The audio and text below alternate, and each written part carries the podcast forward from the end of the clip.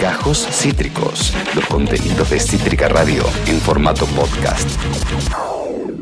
Amigos, amigas, 3 y 38, es momento de traer a este programa un viejo segmento que siempre vale la pena reivindicar, la hidromesa, la situación de nuestras vías navegables, el río Paraná, más en estos tiempos de, días atravesados por el sentimiento malvinense. Leo un fragmento para poner en contexto de con quién vamos a hablar ahora. Ha escrito junto a Feliciano Ramos, capitán eh, fluvial dragador, eh, el artículo La guerra de piratas y el daño colateral del Paraná. Lo esto para poner en contexto. Se ha complicado imponer la continuidad de Jean de Null, la empresa belga Jean de Null, en el dragado de nuestro río Paraná, debido a la aireada protesta de los demás contendientes en la licitación por 180 días, licitación más secreta que pública, más allá de que esté encabezada por el Estado. El presupuesto es de 80 millones de dólares, que es aproximadamente el valor de solamente dos dragas. Y este conglomerado de empresas que competían por esa licitación no aceptaron el resultado a favor de Yandenul e incluso EMEPA, el socio argentino de Yandenul, pone en tela de juicio la veracidad, la factibilidad de que Jean vuelva a tomar las riendas de nuestra vía navegable, de nuestro Paraná, de la mal llamada hidrovía y por donde pasan el 80% de las exportaciones de nuestro país. Mientras tanto, eh, nuestra, eh, nuestra flota, nuestra vía navegable en manos extranjeras o inutilizadas una de dos. Para hablar de esto, para conversar justamente de esta temática, de esta eh, problemática, alguien que constantemente nos atiende, nos atiende el teléfono para explicarnos y conocer mejor la, situación, es integrante de la mesa coordinadora de defensa de la soberanía nacional sobre el río Paraná y el canal Magdalena, Luciano Orellano, acá Esteban en Cítrica. ¿Cómo te va? Muy buenas tardes. Buenas tardes, bueno, un gusto nuevamente estar con vos y bueno, es un placer eh, siempre compartir una nota y bueno, sobre todo una necesidad, una necesidad que tenemos los argentinos de volver una y, mil veces sobre este tema, que bueno, que es fundamental como hemos, lo hemos hablado en otras oportunidades, ¿no es cierto? Total, totalmente, Luciano. Además es, a mí lo, que me sucede leyendo el artículo que hiciste junto a, junto a Feliciano eh, em, Ramos, casi doctor, Feliciano Ramos, es eh, esclarecer las dos escalas que hay en este conflicto. Porque por un lado tenemos una licitación eh, que da como favorable a Yandenul, la empresa belga que desde el año 95 administra con EMEPA nuestra vía navegable, ese eco privatizador que hasta hoy sigue en pie. Pero aparte, aparte la, eh, sí, la, no utilización, el, carácter inútil que le dejan a nuestra flota, a, nuestra, a nuestras dragas, estas tratativas. ¿Esto es así? ¿Lo estoy entendiendo bien? Claro, mire, aquí para, para empezar por el comienzo, digamos, yo quiero ser absolutamente claro. Esto ha tenido tantas idas y vueltas que nadie entiende nada. Pero lo que está claro es que eh, no tiene como objetivo el Estado argentino y la política argentina recuperar su patrimonio, su soberanía, mm. ¿no es cierto?, sobre sus trazos, prestar el servicio y por eso mantiene el decreto 949. Entonces, aquí está planteado el tema. Nosotros, vos sabés, que nosotros le hemos brindado, digamos, eh, es una cosa que bordea casi un absurdo que gente con vocación, con compromiso con el país, con la patria, con nuestra soberanía, porque entendemos que una condición necesaria, digamos, para la felicidad del pueblo argentino, digamos, la patria está herida, es un momento bisagra para los argentinos, se está tocando fondo por donde lo mire. Entonces, le hemos presentado un video, ¿no es cierto? Los argentinos tenemos flota, los argentinos podemos dragar, ahí contamos todas las cuestiones eh, que hacen, pero acá lo que está, es decir, una respuesta muy breve, no tiene como objetivo hasta ahora el gobierno argentino, ¿no es cierto?, eh, digamos así, recuperar la soberanía después de 26 años que ha estado en manos de una empresa belga, la Jan de Null, ¿no es cierto? Y EMEPA, un grupo bastante comprometido, que en realidad, si escarbamos un poquito, esto viene desde el del famoso pacto, digamos, del año 94 ¿no es cierto? Sí, sí, Gente que no tiene nada que ver con el río. Aquí estamos elaborando otro trabajo para prestarle, porque vos sabés que estamos marchando federal por la soberanía, ¿no es cierto?, en toda nuestra geografía, que el día 20 de abril vamos a estar en todo el litoral eh, eh, argentino y que vamos a ir al Ministerio de Transporte, ¿no es cierto? Entonces, eh, bueno, esta es la situación, digamos, no está como objetivo, ¿no es cierto?, ejercer y poner en función el patrimonio público. Yo quiero que quede claro porque ha habido una cantidad de argumentos falsos que vamos a volver una y mil veces. Los argentinos tenemos un patrimonio intelectual, profesional. nadie conoce mejor nuestros ríos desde el año 1898. Este artículo que hablamos es un artículo escrito con un señor el señor Feliciano Ramos es un capitán dragador de 48 años de experiencia y que tiene los planos, ¿no es cierto? Eh, tiene los planos, o sea, y todo el proceso licitatorio, es decir, la base estructural de, cualquier proyecto licitatorio para, para, para presentarlo se basa en nuestro conocimiento en ese patrimonio de los argentinos.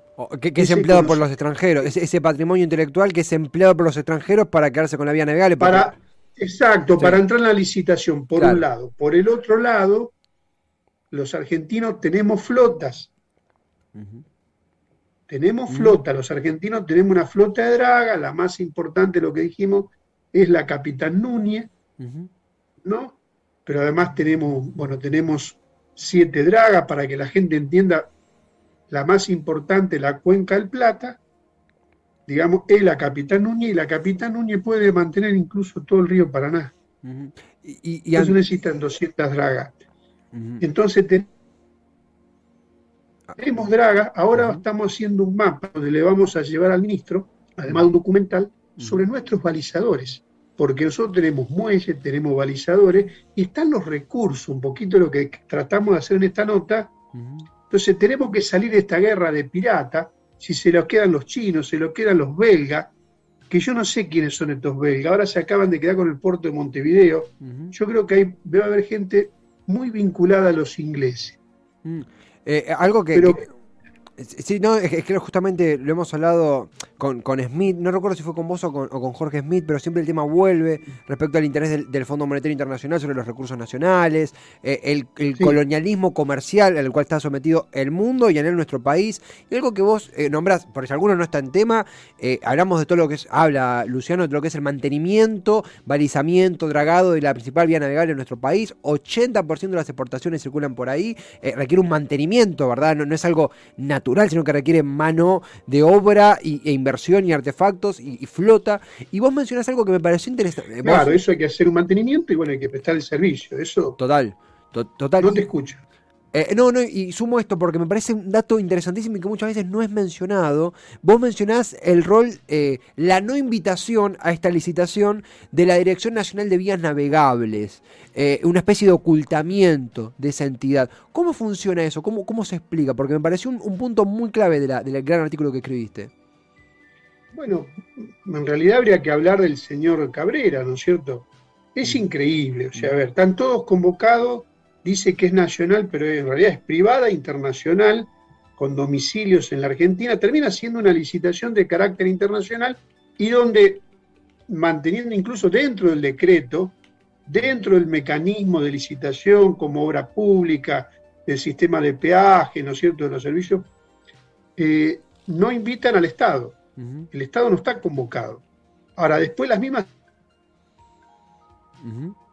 empresas van a prestar, van a usar, usan nuestros muelles, usan nuestros conocimientos técnicos, entonces no hay ningún tipo de argumento, digamos, por la cual los argentinos no tengamos como objetivo, pero aparte de un tema totalmente de soberanía, volvemos para que la gente nos entienda, un tercio de nuestra cosecha se va en negro.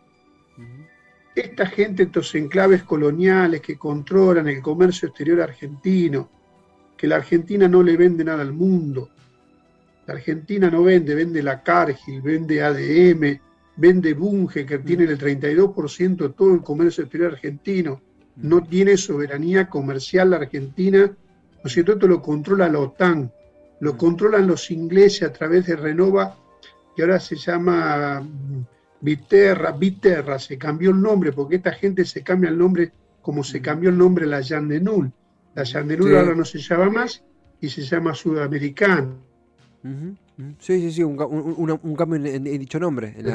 Entonces se van cambiando el nombre, tienen domicilio paraíso fiscal, o los paraísos fiscales tienen, bueno, como pasó en su momento cuando Kisilov planteó una, iniciativa que estaba muy buena, ¿no es cierto?, en el tema agrario en la provincia de Buenos Aires, cómo cobrarle un impuesto progresivo, porque hay que bajar impuestos. Primero al laburante que paga impuestos a la ganancia, al pequeño, al mediano, pero hay que subir a los parásitos que no laburan en el campo, o los que están en la timba financiera, o los que están en la renta. Entonces, ¿qué aparecía? Que estos tipos, todo el mundo tiene domicilio en los paraísos fiscales mm. para falsificar los balances, ¿no es cierto? Para, para después no pagar impuestos a las ganancias.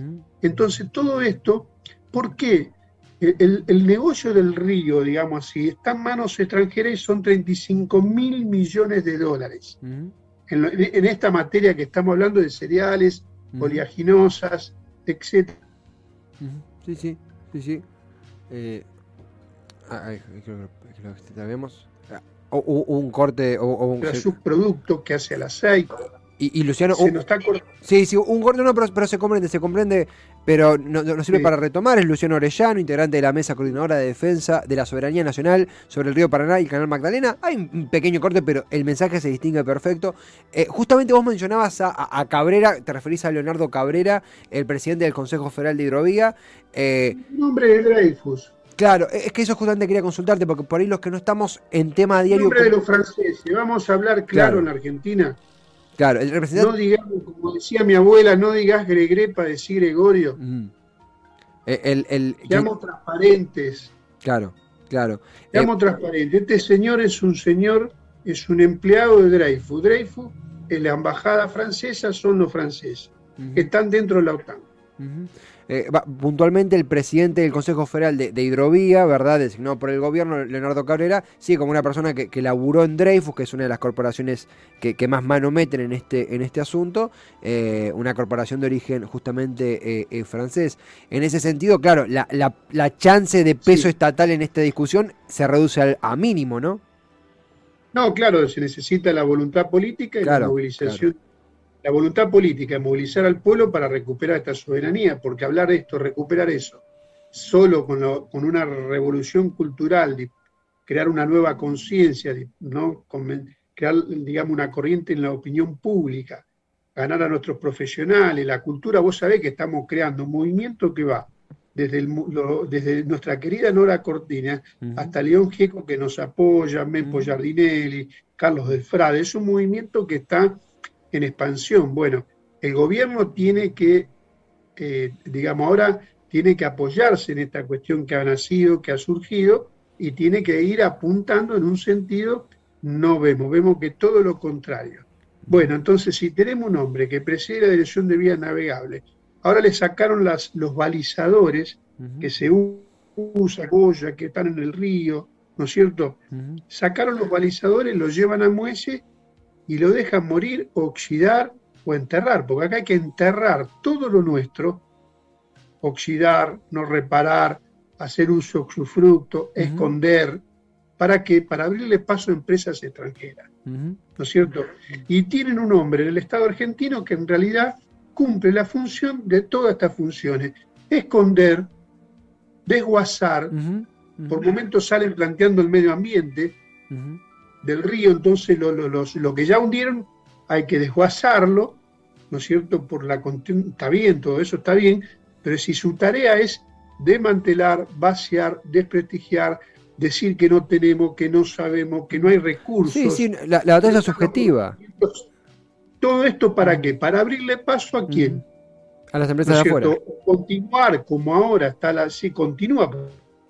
Mm, justo ahí se, nos... Eh. Ahora sigue la contratación directa. Mientras en todo esto... Claro, nosotros, Néstor, ¿qué decimos? Decimos, eh, ni chinos, ni belgas, argentinos. Porque este, este tiene que, como decía eh, Manuel Belgrano, nuestro querido gran Manuel, ¿no es cierto? Que decía, ni amo viejo, ni amo nuevo, ninguna. Bueno, yo digo, volviendo, terminando la pregunta anterior, ¿no es cierto? De que lo que, eh, esto es un negocio de 400 millones de dólares en manos extranjeras. Bien. Pero en realidad lo que está en cuestión acá son los, son los 8 mil, 9 mil millones que se van en negro. sí, sí, sí, sí, Más aún en este momento, eh, digo, donde se remarca tanto, hay un proyecto del Frente de Todos, por ejemplo, para eh, combatir la evasión. Digo, tenemos una evasión jugando de local, no en el extranjero. Totalmente. Bueno, ahí están los dólares que necesita la Argentina, pero además dejar, déjame que te diga, nosotros vamos a hacer una... A ver si retoma. hay, una, sí, hay, hay, una, hay un frisamiento una pena, por, una pena, una pena justo estaba. Ay, de última. y no ha retomado. Hay unos segunditos. Eh, ahí, Luciano, ¿nos escuchás? Bien, ahí te escuchamos. Hay un, hay un, hay un pequeño, hay un pequeño delay, un pequeño frisamiento. No, pero tenemos unos minutos, eh, eso que quería cerrar y reivindicar el 20 de abril, movilización al Ministerio de Transporte y a la Bolsa de Comercio de Rosario, en la marcha federal, 20 de abril, ¿verdad? Sí, totalmente, vamos a estar ahí. Y bueno, estos son los grandes. Usted tenga en cuenta que la Argentina es uno de los países más privilegiados en materia económica del mundo. Yo quiero ser absolutamente claro. ¿Por qué? Porque se han aumentado los precios desde el año 1914 que no tenemos precios tan extraordinarios. En la Argentina, pero al no desacoplar el precio internacional, nos aplican el precio internacional a los precios internos. Claro. Y eso es un privilegio lo que es para algunos, digamos así, eh, bueno, la felicidad, la fiesta, el sueño de, no tener, de tener A ver si lo, podemos retomar, sí, se... se, se, ahí, se vuelve a frisar cosas que suceden cosas del, vivo. Un precio sin antecedente en la historia se, da, se tiene entonces esto es muy importante, desacoplar los precios internacionales a los precios internos y no se reduce solo un problema de la pobreza, sino que aquel, por ejemplo, yo estaba en Santiago del Estero y una economía doméstica, que una persona que de una economía de subsistencia que tiene su gallina, su pollo, tiene que comprar una bolsa de maíz, vale 1.500 pesos una bolsa de maíz, no le puede dar ni de comer a la gallina. Es decir, Mientras en la Argentina, si con estos precios internacionales, donde casi se duplicaron, lo, si toman los tres años, ¿esto qué quiere decir? Que la Argentina podría tener el pan gratis. Porque si usamos ese aumento, ¿no es cierto?, que hemos tenido y lo, y lo destinamos, ¿no es cierto?, para el mercado interno con otro precio, aprovechando el precio internacional, entonces lejos de haber pues, inflación, tendría que haber inflación. Otro argumento ¿no es cierto?, de, la inflación es la cuestión de la guerra. La guerra es al revés. Sí, ahí justo se, se, se, trae de vuelta.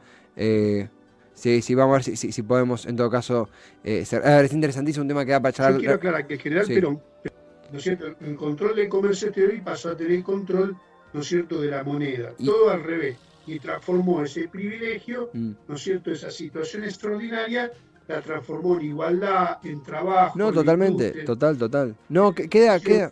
Sí, queda, queda clarísimo, Luciano, estamos ya en, los minutos finales, no, no quería pisarte. No, no, por, no, no, a vos, a vos. A ver, esto, el mensaje queda claro, más allá de los vericuetos de Zoom, pudimos charlar de lleno eh, claro, con tiempo. 20 de abril, marcha federal, desde eh, el, el, No, por favor, la entidad que encabezás, la Mesa Coordinadora de Defensa y Soberanía Nacional sobre el río Paraná y el canal Magdalena. Agradecerte a vos por el tiempo, la claridad, a Fabián de tu equipo de comunicación que nos enlazó con vos al toque. Eh, estaremos ahí, estaremos de cerca. Gracias totales. Fuerte abrazo y muy buena semana. Gracias, muchas gracias. Lo mismo, Luciano, fuerte abrazo. Eh, es Luciano Orellano, de nuevo, cosas del, del Zoom, se, por suerte, por suerte se, complicó recién al final, pero el mensaje quedaba bien claro. Queríamos tener estos minutos para charlar, ya estamos en el cierre del programa, pero eh, no podíamos dejarlo pasar. 20 de abril, esta, esta, esta sección que nunca, nunca vamos a dejar ir, que es la hidromesa, en donde nos sentamos con eh, Orellano, con Peretti, nombré a Carlos del Frade también, bueno, Mepo Giardinelli estaba ya fue, un tema súper importante, un tema que en Cítrica, eh, Cítrica ha pisado fuerte en ese tema, eh, mismo gente como, como Gapo K, como un montón de eh, Rodrigo Saboretti, nos han citado, nos han arrobado, nos han mencionado, como nada, para todos estos curiosos y curiosas, laburantes que están en tema, poder dar micrófono, poder divulgar, poder debatir, poder difundir, sabemos que, bueno, yo concuerdo totalmente con lo que dice Luciano, desde el Estado, la voluntad de de, avanzar eh, en zona estatal hacia la, vía navegable, la mal llamada hidrovía, es algo que está muy lejos. Acabas de escuchar Gajos Cítricos. Encontrá los contenidos de Cítrica Radio en formato podcast en Spotify, YouTube o en nuestra página web.